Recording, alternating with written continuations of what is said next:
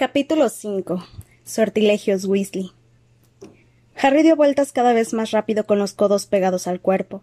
Borrosas chimeneas pasaban ante él a la velocidad del rayo hasta que se sintió mareado y cerró los ojos.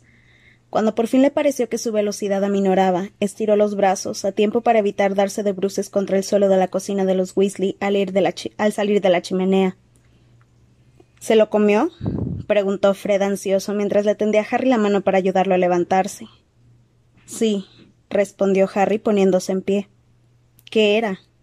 Caramelo longuilingüo, explicó Fred muy contento. Los hemos inventado George y yo, y nos hemos pasado el verano buscando a alguien en quien probarlos. Todos prorrumpieron en carcajadas en la pequeña cocina. Harry miró a su alrededor y vio que Ron y George estaban sentados a una mesa de madera desgastada de tanto restregarla, con dos pelirrojos a los que Harry no había visto nunca, aunque no tardó en suponer quiénes serían Bill y Charlie, los dos hermanos mayores Weasley. ¿Qué tal te va, Harry? preguntó el más cercano a él, dirigiéndole una amplia sonrisa y tendiéndole una mano grande que Harry estrechó. Estaba llena de callos y ampollas. Aquel tenía que ser Charlie, que trabajaba en Rumania con dragones. Su constitución era igual a la de los gemelos y diferente de la de Percy y Ron, que eran más altos y delgados. Tenía una cara ancha de expresión bonachona, con, con la piel curtida por el clima de Rumania y tan llena de pecas que parecía bronceada. Los brazos eran musculosos y en uno de ellos se veía una quemadura grande y brillante. Bill se levantó sonriendo y también le estrechó la mano a Harry, quien se sorprendió. Sabía que Bill trabajaba para Gringotts, el Banco del Mundo Mágico, y que había sido premio anual de Hogwarts, y siempre se lo había imaginado como una versión crecida de Percy. Quisquilloso en cuanto al incumplimiento de las normas e inclinado a mandar a todo el, a todo el mundo. Sin embargo, Bill era, no había otra palabra para definirlo, genial. Era alto, tenía el pelo largo y recogido en una coleta, llevaba un colmillo de pendiente e iba vestido de una manera apropiada para un concierto de rock, salvo por las botas, que según reconoció Harry, no eran de cuero, sino de piel de dragón. Antes de que ninguno de ellos pudiera añadir nada, se oyó un pequeño estallido y el señor Weasley apareció de pronto al lado de George. Harry no lo había visto nunca tan enfadado. No ha tenido ninguna gracia, Fred. ¿Qué demonios le diste a ese niño? No le di nada, respondió Fred con otra sonrisa maligna. Solo se me cayeron algunos caramelos. Ha sido culpa suya. Lo tomó y se lo comió. Yo no le dije que lo hiciera. Lo dejaste caer a propósito, vociferó el señor Weasley. Sabías que se lo comería porque estaba a dieta. ¿Cuánto le creció la lengua? preguntó George con mucho interés. Cuando sus padres me permitieron acortársela había alcanzado más de un metro de largo. Harry y los Weasley prorrumpieron de nuevo en una sonora carcajada. No tiene gracia, gritó el señor Weasley. Ese tipo de comportamiento enturbia muy seriamente las relaciones entre magos y muggles. Me paso la mitad de la vida luchando contra los malos tratos a los muggles y resulta que mis propios hijos. Pero no se lo dimos porque fuera un muggle, respondió Fred indignado. No, se lo dimos porque es un asqueroso bravucón, explicó George. ¿No es así, Harry? Sí lo es, contestó Harry seriamente.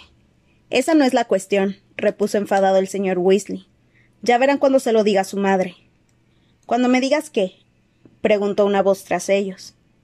La señora Weasley acababa de entrar en la cocina. Era bajita, rechoncha y tenía una cara generalmente muy amable, aunque en aquellos momentos la sospecha la hacía entornar los ojos. Ah. Hola, Harry, dijo sonriéndole al advertir que estaba allí. Luego volvió bruscamente la mirada a su marido. ¿Qué es lo que tienes que decirme?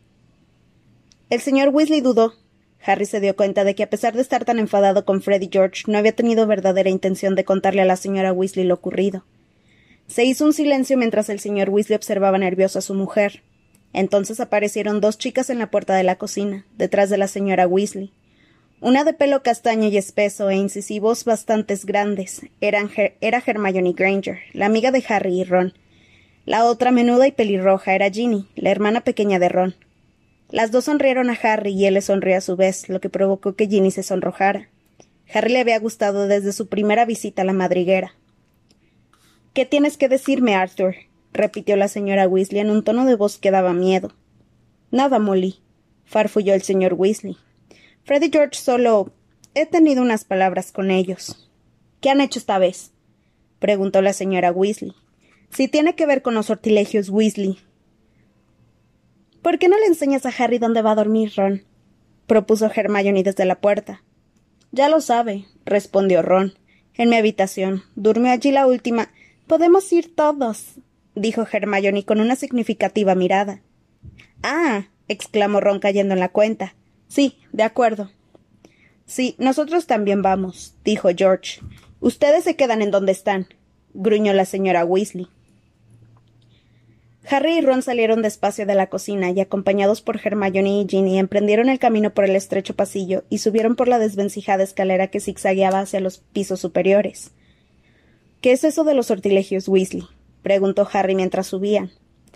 Ron y Ginny se rieron, pero Hermione no. Mi madre ha encontrado un montón de cupones de pedido cuando limpiaba la habitación de Fred y George, explicó Ron en voz baja.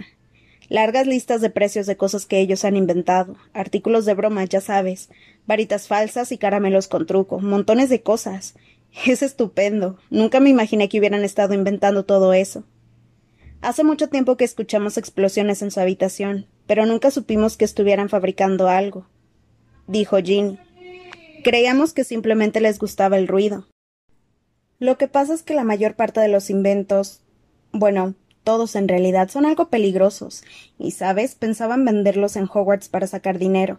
Mi madre se ha puesto furiosa con ellos, les ha prohibido seguir fabricando nada y ha quemado todos los cupones de pedido. Además está enfadada con ellos porque no han conseguido tan buenas notas como esperaba. Y también ha habido buenas broncas porque mi madre quiere que entren en el Ministerio de Magia como nuestro padre, y ellos le han dicho que lo único que quieren es abrir una tienda de artículos de broma, añadió Ginny. Entonces se abrió una puerta en el segundo rellano y asomó por ella una cara con gafas de montura de hueso y expresión de enfado. Hola, Percy, saludó Harry. Ah, hola, Harry, contestó Percy.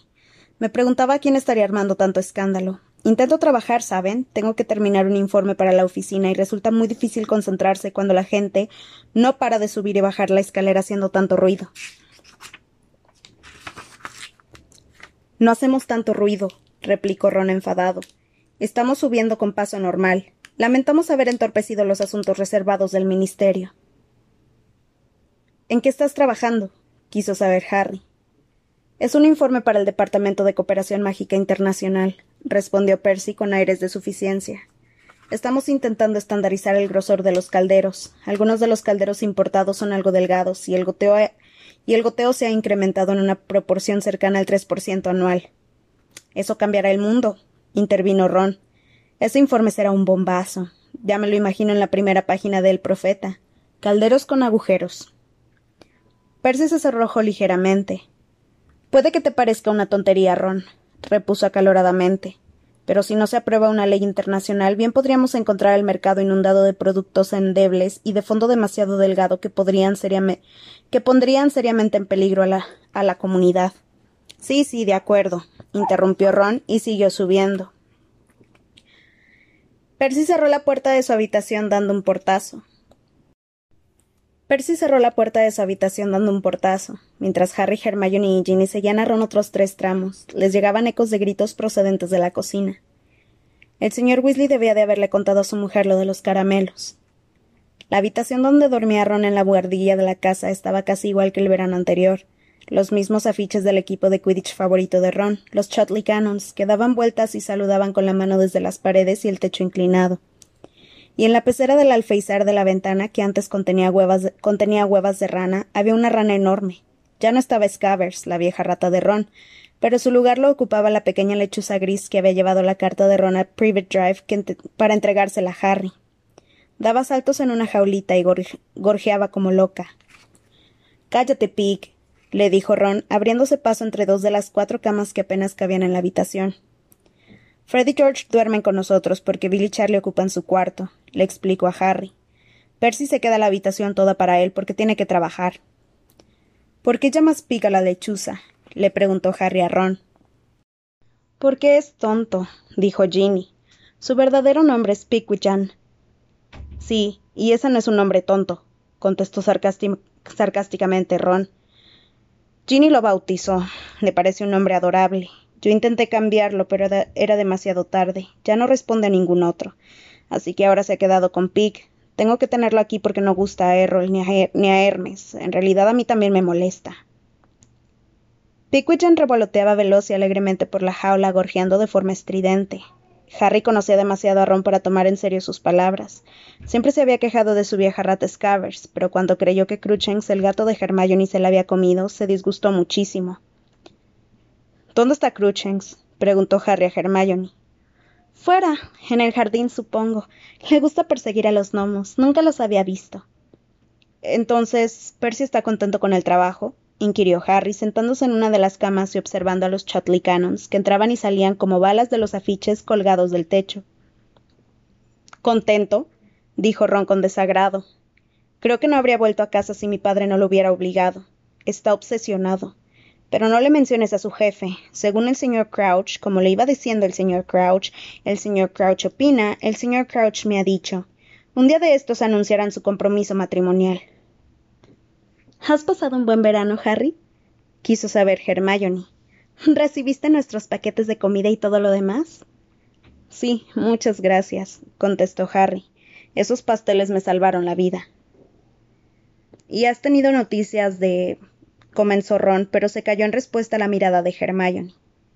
Harry se dio cuenta de que Ron quería preguntarle por Sirius. Ron y Hermione se habían involucrado tanto en la fuga de Sirius que estaban casi tan preocupados por él como Harry. Sin embargo, no era prudente hablar de él delante de Ginny. A excepción de ellos y del profesor Dumbledore, nadie sabía cómo había escapado Sirius, ni creía en su inocencia. Creo que han dejado de discutir, dijo Hermione para disimular aquel instante de apuro, porque Ginny miraba con curiosidad tan pronto a Ron como a Harry. ¿Qué tal si bajamos y ayudamos a tu madre con la cena? De acuerdo, aceptó Ron. Los cuatro salieron de la habitación de Ron y bajaron la escalera para encontrar a la señora Weasley sola en la cocina, con aspecto de enfado. Vamos a comer en el jardín, les dijo en cuanto, en cuanto entraron. Aquí no cabemos once personas. ¿Podrían sacar los platos, chicas? Bill y Charlie están colocando las mesas. Ustedes dos lleven los cubiertos, les dijo a Ron y a Harry. Con más fuerza de la debida apuntó con la varita a un montón de papas que había en el fregadero, y éstas salieron de sus cáscaras tan velozmente que fueron a dar en las paredes y el techo. Ah, Dios mío. exclamó apuntando con la varita al recogedor que saltó de su lugar y empezó a moverse por el suelo recogiendo las patatas. Esos dos. estalló de pronto mientras sacaba cazuelas del armario. Harry comprendió que se refería a Fred y a George. No sé qué va a ser de ellos, de verdad que no lo sé. No tienen ninguna ambición, a menos que se considere ambición dar tantos problemas como puedan. Depositó ruidosamente en la mesa de la cocina una cazuela grande de cobre y comenzó a dar vueltas a la varita dentro de la cazuela. De la punta salía una salsa cremosa conforme iba removiendo. No es que no tengan cerebro, prosiguió irritada mientras llevaba la cazuela a la cocina y encendía el fuego con otro toque de la varita. Pero lo desperdician, y si no cambian pronto se van a ver metidos en problemas de verdad. He recibido más lechuzas de Hogwarts por causa de ellos dos que de todos los demás juntos, si continúan así, terminarán en el departamento contra el uso indebido de la magia. La señora Weasley tocó con la varita el cajón de los cubiertos que se abrió de golpe.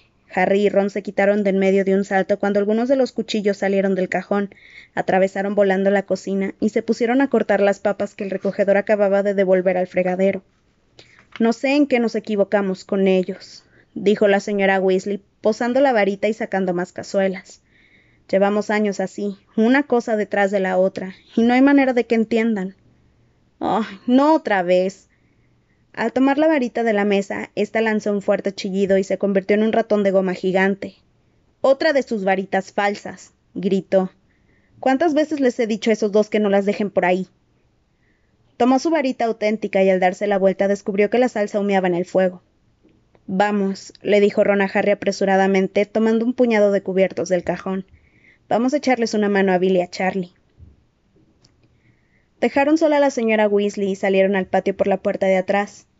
Apenas habían dado unos pasos cuando Cruchens, el gato con color canela y patizambo de Hermione, salió del jardín a toda velocidad con su cola de cepillo eniesta y persiguiendo lo que parecía una papa con piernas llena de barro. Harry recordó que aquello era un gnomo. Con su palmo de altura golpeaba en el suelo con los pies como los palillos en un tambor mientras corría a través del patio, y se zambulló de cabeza en una de las botas de goma que había junto a la puerta. Harry oyó al gnomo riéndose a mandíbula batiente mientras Cruchens metía la pata en la bota intentando atraparlo. Al mismo tiempo, desde el otro lado de la casa llegó un ruido como de choque. Comprendieron qué era lo que había causado el ruido cuando entraron en el jardín y vieron que Bill y Charlie blandían las varitas, haciendo que dos mesas viejas y destartaladas volaran a gran altura por encima del césped, chocando una contra otra e intentando hacerse retroceder mutuamente.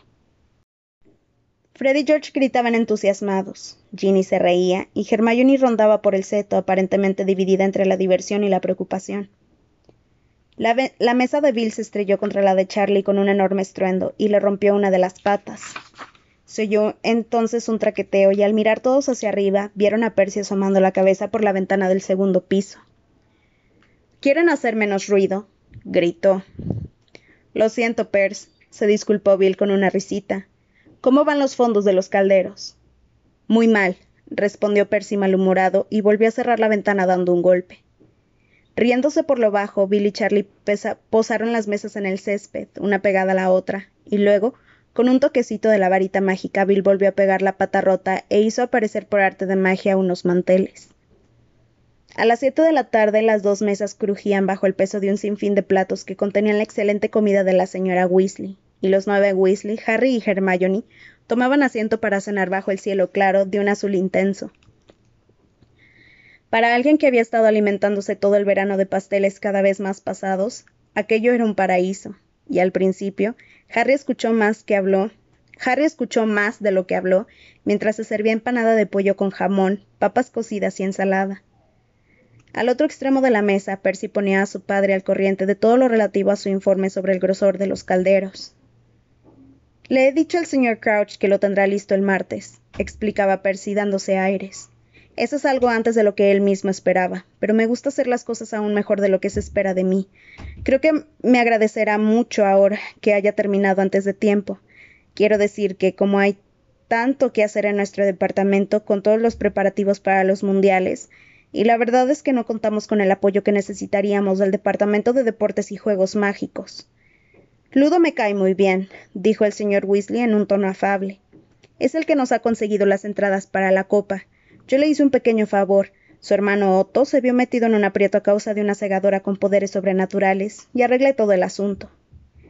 Desde luego, Bagman es una persona muy agradable, repuso Percy desdeñosamente, pero no entiendo cómo pudo llegar a director de departamento. Cuando lo comparo con el señor Crouch, uff. Desde luego, si se perdiera un miembro de nuestro departamento, el señor Crouch intentaría averiguar qué ha sucedido. ¿Sabes que Berta Jorkins lleva desaparecida ya más de un mes? Se fue a Albania de vacaciones y no ha vuelto. Sí, le he preguntado a Ludo, dijo el señor Weasley frunciendo el entrecejo. Dice que Berta se ha perdido ya un montón de veces, aunque si fuera alguien de mi departamento me preocuparía. Por supuesto, Berta es un caso perdido, siguió Percy. Creo que se la han estado pasando de un departamento a otro durante años, da más problemas de los que resuelve. Pero aún así, Ludo debería intentar encontrarla. El señor Crouch se ha interesado personalmente. Ya sabes que ella trabajó en otro tiempo en nuestro departamento, y creo que el señor Crouch le tiene estima.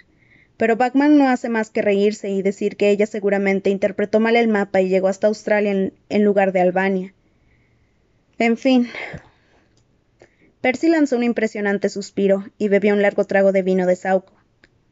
Tenemos ya bastantes problemas en el Departamento de Cooperación Mágica Internacional para que intentemos encontrar al personal de otros departamentos. Como sabes, hemos de organizar otro gran evento después de los mundiales. Se aclaró la garganta como para llamar la atención de todos, y miró al otro extremo de la mesa, donde estaban sentados Harry, Ron y Hermione antes de continuar. Ya sabes de qué hablo, papá. Levantó ligeramente la voz. El asunto ultra secreto. Ron puso cara de resignación y le susurró a Harry y a Hermione. Ha estado intentando que le preguntemos de qué se trata desde que empezó a trabajar. Seguramente es una exposición de calderos de fondo delgado. En el medio de la mesa la señora Weasley discutía con Bill a propósito de su pendiente, que parecía ser una adquisición reciente. Con ese colmillo horroroso ahí colgando. Ush. Pero ¿qué dicen en el banco con esa pinta? Mamá, en el banco a nadie le importa un comino lo que me ponga mientras ganen dinero conmigo, explicó Bill con, paciencia. Y tu pelo da risa, cielo, dijo la señora Weasley acariciando su varita. Si me dejaras darle un corte. A mí me gusta, declaró Ginny, que estaba sentada al lado de Bill. Tú estás muy anticuada, mamá.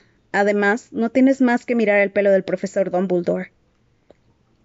Junto a la señora Weasley, Fred, George y Charlie hablaban animadamente sobre los mundiales. Obviamente va a ganar Irlanda, pronosticó Charlie con la boca llena de papa. En las semifinales le dieron una paliza a Perú. Ya, pero Bulgaria tiene a Víctor Krom, repuso Fred. Krom es un buen jugador, pero Irlanda tiene siete estupendos jugadores, sentenció Charlie. Ojalá Inglaterra hubiera pasado a la final. Fue vergonzoso, eso es lo que fue. ¿Qué ocurrió? preguntó interesado Harry, lamentando más que nunca su aislamiento del mundo mágico mientras estaba en Private Drive. Harry era un apasionado del Quidditch, jugaba de buscador en el equipo de Gryffindor desde el primer curso y tenía una saeta de fuego, una de las mejores escobas de carreras del mundo. Fue derrotada por Transilvania por 390 a 10, repuso Charlie con tristeza. Una actuación terrorífica, y Gales perdió frente a Uganda, y Escocia fue vapuleada por Luxemburgo. Antes de que tomaran el postre, helado casero de fresas, el señor Weasley hizo aparecer mediante un conjuro unas velas para alumbrar el jardín que se estaba quedando obscuras, y para cuando terminaron las polillas revoloteaban sobre la mesa, y el aire templado olía a césped y a madre selva. Harry había comido maravillosamente y se sentía en paz con el mundo mientras contemplaba los gnomos que saltaban entre los rosales, riendo como locos y corriendo delante de Cruikshanks. Ron observó con atención al resto de su familia para asegurarse de que estaban todos distraídos hablando y le preguntó a Harry en voz muy baja. ¿Has tenido últimamente noticias de Sirius? Hermione vigilaba a los demás mientras no se perdía palabra. Sí, dijo Harry también en voz baja. Dos veces. Parece que está muy bien. Anteayer le escribí. Es probable que envíe la contestación mientras estamos aquí. Recordó de pronto el motivo por el que había escrito a Sirius, y por un instante estuvo a punto de contarles a Ron y a Hermione que la cicatriz le había vuelto a doler y el sueño que había tenido. Pero no quiso preocuparlos precisamente en aquel momento en el que él mismo se sentía tan tranquilo y feliz.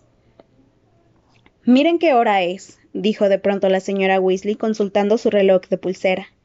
Ya tendría que estar todos en la cama porque mañana se tienen que levantar con el alba para llegar a la copa. Harry, si me dejas la lista de la escuela, te puedo comprar las cosas mañana en el, en el callejón de Agón. Voy a comprarlas de todos los demás, porque a lo mejor no queda tiempo después de la copa. La última vez el partido duró cinco días. ¡Wow! Espero que esta vez sea igual, dijo Harry entusiasmado. Bueno, pues yo no, replicó Percy en tono moralista. Me horroriza pensar cómo estaría mi bandeja de asuntos pendientes si faltara cinco días del trabajo. Desde luego, alguien podría volver a ponerte una caca de dragón, ¿verdad, Percy? dijo Fred. Era una muerta, era una muestra de fertilizante proveniente de Noruega, respondió Percy poniéndose muy colorado. No era nada personal. Sí que lo era, le susurró Fred a Harry cuando se levantaban de la mesa. Nosotros se la enviamos.